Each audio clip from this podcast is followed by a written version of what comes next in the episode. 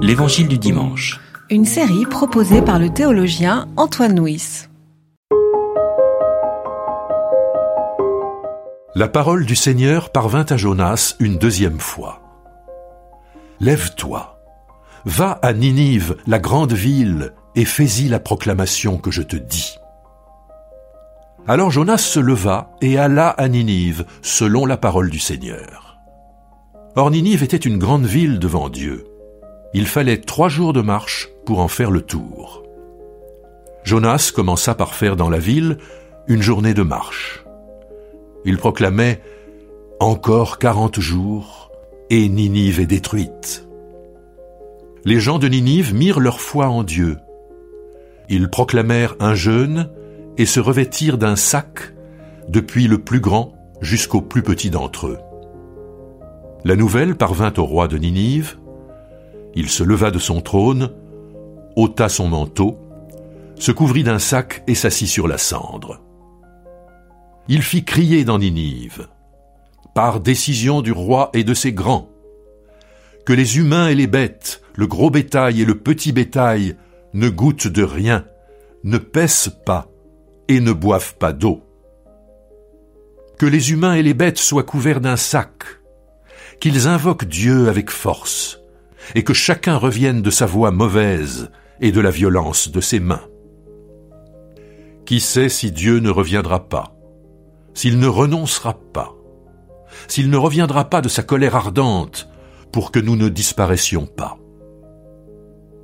Dieu vit qu'ils agissaient ainsi et qu'ils revenaient de leur voie mauvaise.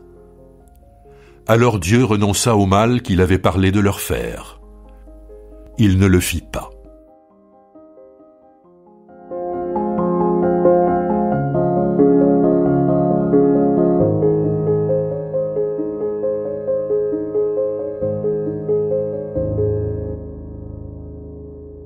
Le livre de Jonas euh, évoque la ville de Ninive.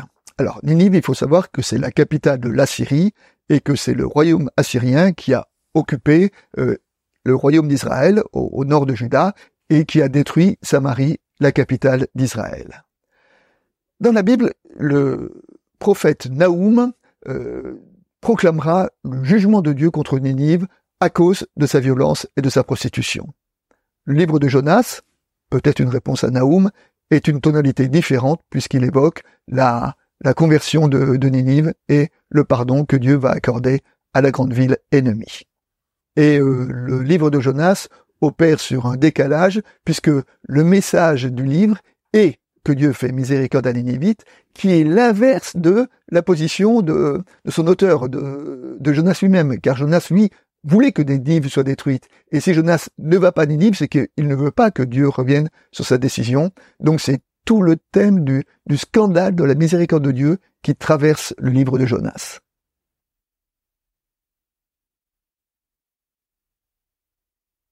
Dans le livre de Jonas, la première fois que Dieu appelle Jonas, Jonas, au lieu d'aller à Ninive, va euh, dans le chemin inverse et monte, se fait s'embarquer sur un bateau pour s'éloigner le plus possible de Ninive. Il est rattrapé par une tempête, il est mangé par un grand poisson, il est recraché sur euh, la terre ferme, et là, Dieu lui redemande une deuxième fois d'aller à, Ninive.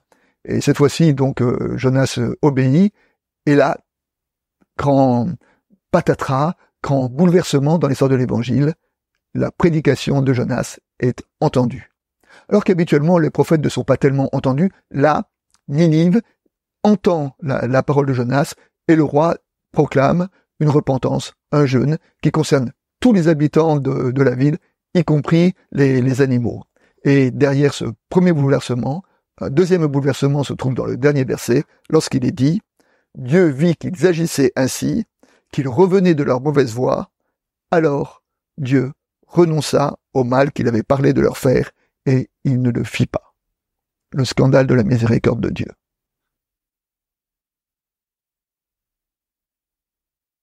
L'évangile de ce jour évoque la prédication de Jésus. Le temps est accompli, le règne de Dieu s'est approché, changez radicalement et croyez à la bonne nouvelle.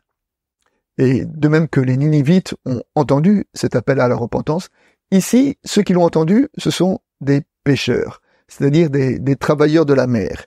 Et encore une fois, nous pouvons entendre que les, premiers disciples dans l'Évangile, ce ne sont pas les religieux qui avaient l'habitude de, de, scruter les Écritures, mais ce sont ces travailleurs de la mer qui ont été bouleversés par cet euh, appel de, Jésus. Et donc, euh, tout au commencement de l'Évangile, ce qui nous est décrit ici, c'est un Évangile qui ne s'adresse pas simplement aux saints et aux religieux, mais un évangile qui s'adresse à tous les hommes qui sont capables d'entendre cette parole et de se laisser bouleverser par le changement de comportement.